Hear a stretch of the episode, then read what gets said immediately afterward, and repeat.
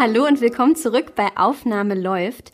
In der letzten Folge, da ging es ja um die Gründung von Genuin und da haben wir schon die Begriffe gehört, Tonmeister, Label. Wir haben erfahren, dass sich die Gründer im Tonmeisterstudium kennengelernt haben.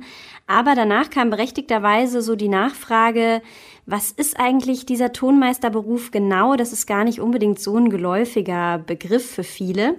Deswegen haben wir gedacht, schieben wir eine Folge ein und äh, sprechen doch nochmal genauer darüber, was es mit diesem Beruf auf sich hat. Dazu begrüße ich wieder die beiden Gründer Alfredo Laceras Hakobian und Holger Busse. Hallo ihr zwei. Hallo Eva. Hallo, grüß dich. Und weil es die Kontaktbeschränkungen jetzt wieder zulassen, sitzen wir diesmal im Studio und äh, hören uns nicht mehr per Zoom und hoffentlich macht sich das auch an der äh, Aufnahmequalität bemerkbar. Dazu schon mal die Erklärung. Studio heißt jetzt hier nicht ähm, Aufnahmestudio im Sinne von, ihr habt hier Musiker drin normalerweise, sondern ihr schneidet hier sonst, oder? Genau, es ist ein reiner Nachbearbeitungsraum. Wir nehmen irgendwo auf, außerhalb in Sälen oder, oder äh, Kirchen und ähm, kommen mit dem Material dann hierhin und hier wird das nachbearbeitet. Aber das bestimmt später mehr. Genau, dazu in Genau, einer anderen Folge mal nochmal extra. mehr. Ja. Aber hier ist einfach schön ähm, schallgedämpft. Es gibt hier sehr, sehr große, tolle Lautsprecher, über die man einfach sehr gut Musik hören kann. Genau. Ähm, ja, zu eurem Beruf. Begegnet euch das ab und zu, dass Leute gar nicht so richtig wissen, was das ist, ein Tonmeister? Oh ja, also ganz regelmäßig. Ähm, das begegnet uns sowohl mit professionellen Musikern, die selber noch gar nicht viel Aufnahmeerfahrung hatten, ähm, und natürlich erst recht mit Leuten, die äh, musikfern sind, die dann nach dem Tonmeister fragen, bis hin zu der allseits immer wieder beliebten Frage, ob wir töpfern würden. Ja, ähm, ihr arbeitet ja auch ganz viel mit internationalen ähm, Gruppen, Ensembles zusammen, wo es dann auf Englisch läuft. Und auf Englisch gibt's diese Berufsbezeichnung auch gar nicht, oder? Nein, das stimmt. Und das ist auch immer mal wieder äh, der Grund für, für Missverständnisse. Ähm, üblicherweise ist es so gerade im englischsprachigen Bereich, ähm, dass es dort jemanden gibt, der am Mischpult sitzt und die Mikrofone stellt und sich eben um die Technik kümmert. Und äh, dann im Studio noch jemand zweites sitzt, der sich mit Musik auskennt, meist ein Redakteur oder vielleicht ein Komponist. Ähm, äh, und dann sitzen eben die Musiker irgendwo unten im Saal und es ist aber im Studio im Grunde niemand, der diese beiden Bereiche Technik und Musik auch wirklich ähm, äh, versteht und kombiniert und so ein bisschen die gleiche Sprache spricht in, in beiden Bereichen. Ja, dann klärt uns mal auf. Also was genau macht ihr dann alles? Es klingt, als würdet ihr sehr viel auf einmal abdecken eigentlich. Na, also wir haben im Grunde ähm, vereint in unserem Job den künstlerisch-musikalischen Bereich und den technischen Aufnahmebereich.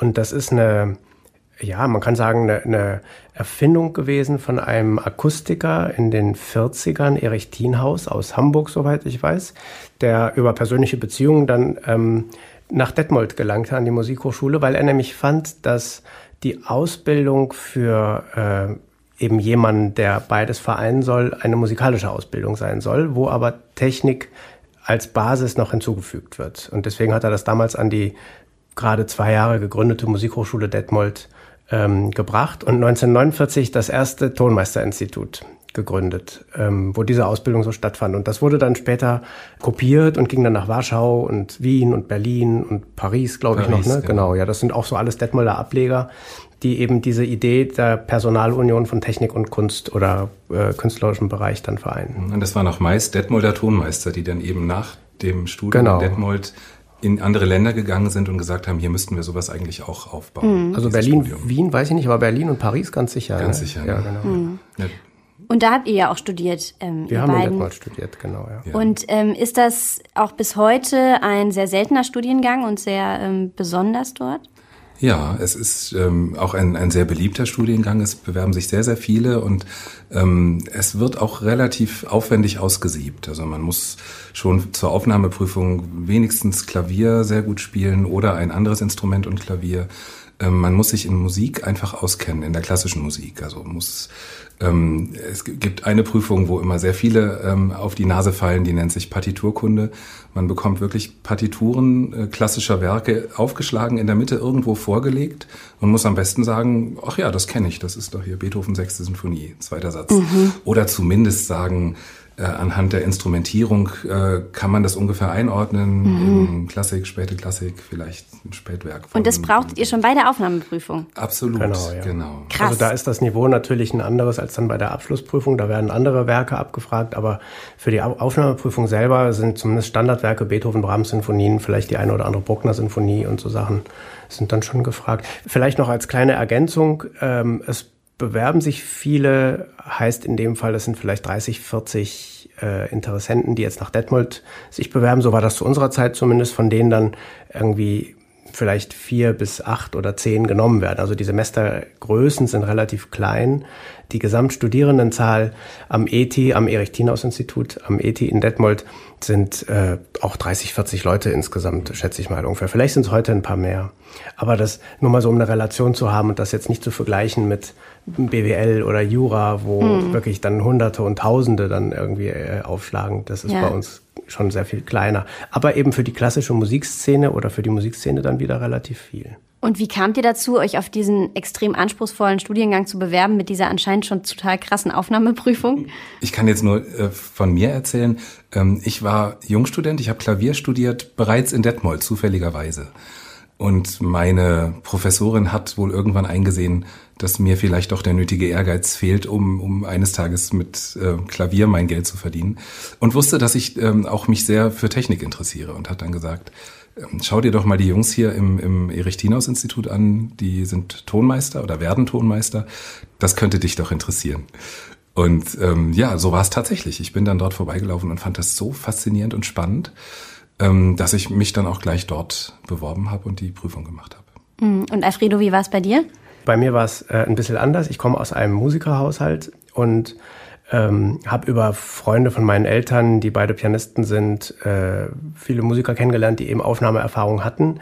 Und mein äh, äh, Erweckungsmoment war, als ich nach einer äh, nach einem Konzert, glaube ich, in Detmold mit meinem Vater mitgegangen bin. Der war damals äh, Professor für Klavier an der Hochschule und der wollte irgendeinem Bekannten das Tonmeisterinstitut zeigen, was ich aber gar nicht kannte bis dahin. Ich bin einfach nur mitgelaufen und war total geflasht, als ich da die ganze Technik und alles gesehen habe und, und auch die Gestalten, die da rumschlichen. Das war irgendwie also sehr, sehr speziell. Und daraufhin habe ich mich angefangen für diesen Beruf zu interessieren, habe aber festgestellt, dass es eigentlich bei mir gar nicht die Technik ist. Also ich bin jetzt nicht so technikaffin, aber ich fand die musikalisch und vielleicht auch menschliche Seite sehr spannend. Und ich habe eben als Kind, als Jugendlicher Cello gespielt und auch angefangen, Cello zu studieren, aber war mir eigentlich auch relativ sicher, dass ich kein Cellist werden würde. Und das war für mich ein guter Weg, ähm, so in der Musikszene auch zu bleiben und an der Musik auch dran zu bleiben, auch professionell. Und genau. Hm. Übrigens ist das eine Frage, weil es ja doch ein seltener Beruf ist,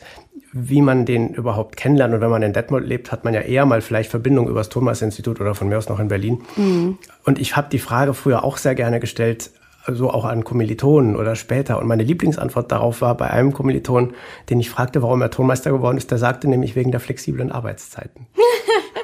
Und ich dachte, vielleicht weil er so gerne töpfert. ja, vielleicht auch das. Der ist da versehentlich gelandet. ähm, also ich ähm, war mal bei einer Aufnahme dabei oder eigentlich schon mehrmals und ähm, bei einem Mal ist es mir aufgefallen, dass der Tonmeister wirklich teilweise Stellen nochmal haben wollte und nochmal und nochmal und nochmal. Und ich als außenstehende, halbwegs musikalische Person vielleicht, habe da überhaupt keinen Unterschied gehört und habe mir gedacht, was? Was will der jetzt hier an dieser Stelle? Für mich klang das jedes Mal gleich bei diesen zehn Takes. Also schätze ich von außen, ihr müsst ein unfassbar gutes Gehör haben. Und deswegen auch die plakative Frage, habt ihr auch ein absolutes Gehör? Also ich nicht. Nein. Du auch nicht. Auch nicht. Nee. Nein. Das ist gar nicht Voraussetzung. Nee, Aber es stimmt schon, man äh, ich weiß gar nicht, ob man schon, ich weiß gar nicht, was ich sagen will. Drin lassen. Äh. Ähm, ich denke ja auch, dass man, dass man wirklich seine Ohren schult. Also, dass man nicht immer schon gute Ohren hat oder besonders feine Ohren, sondern dass man durch sehr viel Hören und sehr viel Arbeiten mit Musikern vor allen Dingen auch ähm, wirklich immer besser wird. Dass man merkt, man arbeitet mehrere Tage mit einem Musiker zusammen, was ihm wichtig ist, worauf er Wert legt und, und dadurch wird man selber auch wirklich von, von äh, Aufnahme zu Aufnahme noch mal ein kleines bisschen besser. Und man hat ja während des Studiums selber auch Instrumentalunterricht und setzt sich ja im Grunde mit diesem Prozess des Wiederholens, des Verbesserns, des auf Details hören äh, auch auseinander, auch wenn man vielleicht nicht das Niveau hat oder erreicht, was jetzt die Hauptfachinstrumentalisten erreichen. Plus wir haben ähm, äh, ein Fach in zwei Teile geteilt, Schallplattenkritik. Da gibt es einmal die technische Schallplattenkritik, wo man tatsächlich auf, die, auf den Aufnahmeklang hört und entweder weiß, wie es aufgenommen wurde und darüber spricht oder vermutet oder versucht zu, äh, rauszuhören, wie die Aufnahme stattgefunden hat. Aber es gibt eben auch die musikalische Schallplattenkritik, wo Aufnahmen verglichen werden. Das sind natürlich alles sehr gute Leute, sehr gute Aufnahmen. Man hört eben dort wirklich auf Details. Das fängt an mit Tempo, mit ähm, Dynamik und geht aber auch über Phrasierung und so dann weiter. Und ich glaube, die Summe dieses Ganzen, ne, was du meintest, irgendwie die Produktion, die man schon im Studium macht, das eigene Beschäftigen mit Musik, das viele hören und das darüber reden, das ähm, trainiert das. Und am Ende ist Hören im Grunde auch sowas wie Handwerk. Also auch wenn es jetzt die Ohren sind, aber mh, mm, man muss da nicht schon irgendwie als das Superohr irgendwie aufschlagen. Vieles ist da lernbar und natürlich gibt es Kollegen, die dann doch da irgendwo Überflieger sind, ob es jetzt das musiktheoretische Hören ist, die also einen vierstimmigen Satz beim ersten Mal hören einfach mitschreiben. Das gibt's, davon war ich immer weit entfernt. und, ähm, und auch Kollegen oder Kolleginnen, die, die auch äh, wirklich unglaublich fein, auch bei den schrägsten modernen Stücken dann tatsächlich falsche Töne raushören können, die da nicht notiert sind. Da hilft manchmal ein absolutes Gehör, ähm, aber nicht nur. Und in der alten Musik kann es übrigens auch sehr schaden, weil die ja viel tiefer stimmen. Mhm. Und naja, was Schaden ist jetzt vielleicht zu viel, aber man muss sich dran gewöhnen, dass man irgendwie ein A sieht und ein As hört oder irgendwie, je nachdem, wie die Stimmung dann ist. Und das mhm. kann schon auch irritieren, zumindest erstmal. Ja, und wie groß ist der Anteil von technischem, also ähm, ja, jetzt reines Tonaufnahmeequipment, Schnittprogramme, sowas zu lernen im Studium? Ähm, der Schwerpunkt, man, man studiert ja an einer Musikhochschule und das ist genau auch der Fokus. Ne? Man studiert Musik zusammen mit Dirigenten, mit, mit Musikern und hat eben parallel technische Fächer. Diese technischen Fächer hat man eigentlich zu unserer Zeit äh, bis zum Vordiplom, also in den ersten vier Semestern. Und ähm, die restliche Zeit beschäftigt man sich vor allen Dingen mit Musik. Das ist schon absolut der Schwerpunkt. Und um ehrlich zu sein, all diese technischen Dinge, ähm, das ist alles kein Hokuspokus. Das hm. kann man einfach lernen. Das kann man sich im Grunde selber beibringen. Hm. Es gab früher nicht, nicht wenige Musiker, die dann eben ein bisschen Technik noch äh, sich angeeignet haben und dann eben Aufnahmen gemacht haben. Und heute erst recht, wo die Technik einfach auch günstiger und kleiner geworden ist, ne? wo ja. man jetzt nicht mehr irgendwie mehrere hunderttausend Mark früher äh, in irgendein Gerät stecken musste, sondern heute geht alles über einen Computer und paar ja. Mikros und so. Es gibt eben noch einen Bereich, das ist Akustik. Ähm, das ist im Grunde noch so ein bisschen so ein dritter Bereich, mhm, der stimmt. uns natürlich auch sehr hilft zu verstehen, wie funktioniert Akustik in einem Raum, mhm. in welche Richtung strahlen Instrumente ab, mit welchen Frequenzen, wie wird das im Raum dann multipliziert und, und reflektiert. Ähm, das ist für uns immer hilfreich, wenn wir schon vor der Aufnahme Räume begutachten oder ähm, wenn es dann losgehen soll, uns überlegen, wo setzen wir die Musiker denn jetzt im Raum hin? Wo platzieren wir die Musiker? Wo platzieren wir die Mikrofone? Ähm, das ist jetzt weder Technik noch Musik. Das ist wirklich ein Gefühl für Räume und Akustik, mhm. ähm, was man auch dort eben in den Grundlagen schon mal lernen kann. Um es jetzt auch nochmal abzugrenzen von anderen Berufen, die in dem Bereich noch mitmischen, ähm, da gibt's ja noch andere, die vielleicht mehr auf die Technik nur spezialisiert sind oder so. Ähm, in der klassischen Musik, in den Aufnahmen, sind da überhaupt immer Tonmeister dabei? Es ist ja schon, wir hatten das eben ja schon so ein bisschen, dass dieser reine Tonmeisterbegriff eigentlich ein deutscher Begriff auch ist mhm. und das Tonmeisterstudium in Deutschland begann. Und ähm, es gibt auch in anderen Ländern kaum äh, ähnliche oder vergleichbare Begriffe dafür. Ähm, und in Deutschland ist es doch meist so bei größeren Produktionen, beim Rundfunk zum Beispiel, sitzen da meist drei Leute. Mhm. Einer bedient den Computer, ähm, den Aufnahmecomputer, der zweite sitzt am Mischpult und kümmert sich um die Studiotechnik und das dritte ist der Tonmeister, der sich ähm, um die Musiker kümmert und um den Klang und um die Aufnahmeleitung.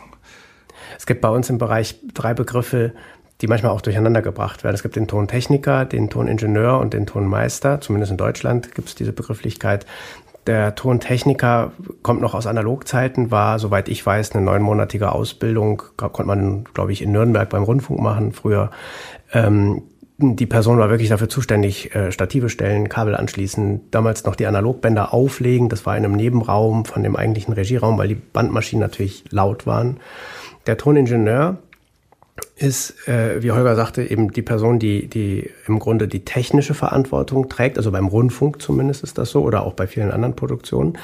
Und was ich vorhin meinte, das kann man ja in Düsseldorf und in Potsdam studieren. Und dann gibt es eben den Tonmeister. Und der, beim Toningenieur ist es vom Studium her, glaube ich, ein bisschen praxisorientierter, ein bisschen technisch. Also der Fokus liegt mehr auf der Technik, wobei die auch musikalische Fächer haben. Man muss aber auch natürlich sagen, ähm, es gibt Kollegen, äh, auch sehr gute, die äh, Toningenieur studiert haben und deswegen trotzdem hervorragende Tonmeister am Ende jetzt im klassischen Sinne geworden sind, dass sie Aufnahmen machen, betreuen, leiten, auch mit den Musikern kommunizieren können. Das hängt ja auch ganz viel mit der persönlichen Entwicklung zusammen. Wie viel habe ich selber mit klassischer Musik zu tun gehabt? Übrigens, wir reden hier immer über Klassik. Das Gleiche betrifft natürlich Jazz und viele andere Musikrichtungen auch. Also wir muten uns eben zum Beispiel nicht zu, irgendwas anderes außer Klassik zu betreuen, weil wir da die fachlichen Voraussetzungen nicht haben. Ich glaube, die Technik im Grunde ja auch nicht.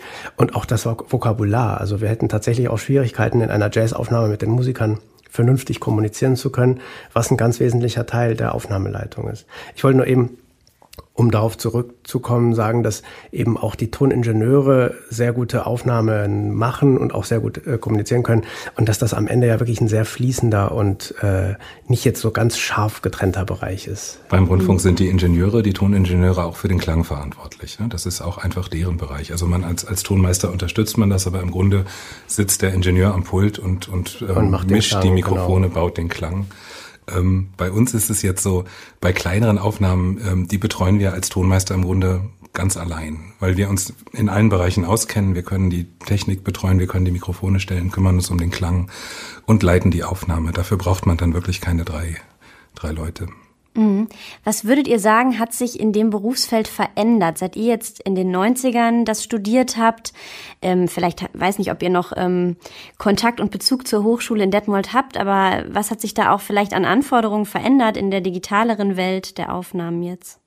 Also ich glaube, die, die größte Umstellung wahrscheinlich ist gewesen, dass wir einen Diplomstudiengang hatten und es dann eben irgendwann zu Bachelor und Master umgestellt wurde und insofern, glaube ich, viel verschulter ist. Bei uns war Holger sagte, dass wir hatten in den ersten vier Semestern bis zum Vordiplom unsere technischen Fächer, natürlich auch äh, musikalische Fächer trotzdem nebenher. Also da war der Stundenplan wirklich sehr voll. Wir hatten wirklich sehr, sehr volle Wochen und, und ein großes Pensum.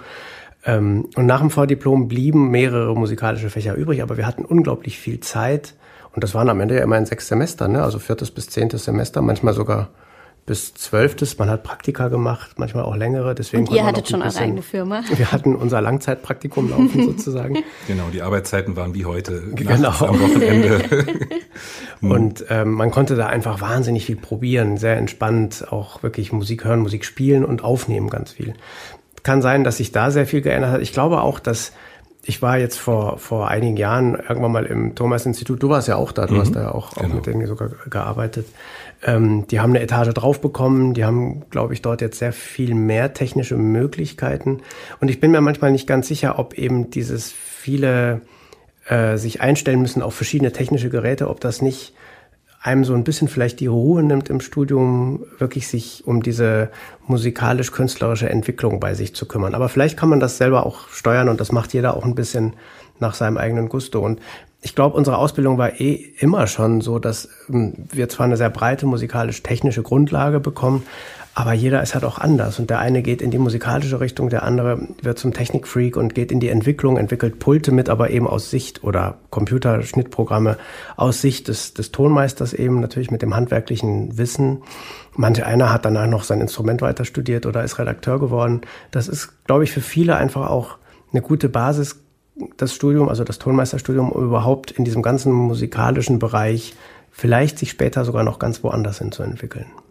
Und abschließend, was würdet ihr sagen, was ähm, findet ihr persönlich am tollsten an diesem Beruf?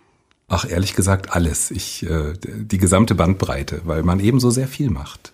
Jetzt kommt bei uns noch dazu, da reden wir ja nicht heute drüber, dass dieser gesamte Labelbereich auch noch ähm, mit reinrutscht, aber ähm, es ist die Arbeit mit den Musikern, dass sie sich um die Technik kümmern. Ähm, ja, das ist im Grunde. Alles. Genau, ja. Also ich sage immer so ganz gerne, ich verdiene mein Geld mit Musik hören, was ein bisschen provokant ist, aber am Ende ist es tatsächlich so, es ist wahnsinnig toll, selbst wenn es anstrengend sein kann in der Produktion, aber am Ende spielen müssen ja die Musiker und wir hören uns das an und mhm. arbeiten mit denen und alles und so, aber das ist schon ein sehr angenehmes Arbeiten und es kommt hinzu, wir haben glaube ich, einfach Glück gehabt mit unserer Firma, dass wir da echt eine super Atmosphäre haben mit allen Kollegen, Kolleginnen Und eben halt unsere Kunden auch, die Musiker. Das ist wirklich, wir haben viele hundert oder tausend Kunden mittlerweile. Und wenn wir da ein, zwei dabei hatten, wo es mal irgendwie nicht gefunkt hat oder etwas ein bisschen schwierig war, ist es wahrscheinlich realistisch eingeschätzt. Also es ist ein sehr angenehmes Arbeiten und ein sehr schöner, eine sehr schöne Beschäftigung. Und man hört wirklich sehr viel, sehr, sehr hochkarätige Musik, ohne viel üben zu müssen. Das ist vielleicht fast das Schönste. Ja. ja, das macht doch auf jeden Fall Lust. Vielleicht haben wir ja jetzt äh, unter den Hörerinnen und Hörern ein paar zukünftige Tonmeisterinnen und Tonmeister rekrutiert. Ja, äh, dann mhm. danke euch beiden. Danke sehr dir. Sehr gerne. Tschüss. In der nächsten Folge gehen wir dann schon an einen Ort, an dem ihr, ähm, Alfredo und Holger und auch euer ganzes Team an Tonmeistern oft Aufnahmen macht und schauen uns genauer an, was ihr da für Anforderungen habt an solche Räume. Wenn ihr dazu Fragen habt, die ihr diesen Podcast hört, dann mailt die doch gerne an podcast.genuin.de, dann kann ich die schon mit einbeziehen in die nächste Folge. Ich bin Eva Morlang, ich sage danke fürs Zuhören und bis zum nächsten Mal.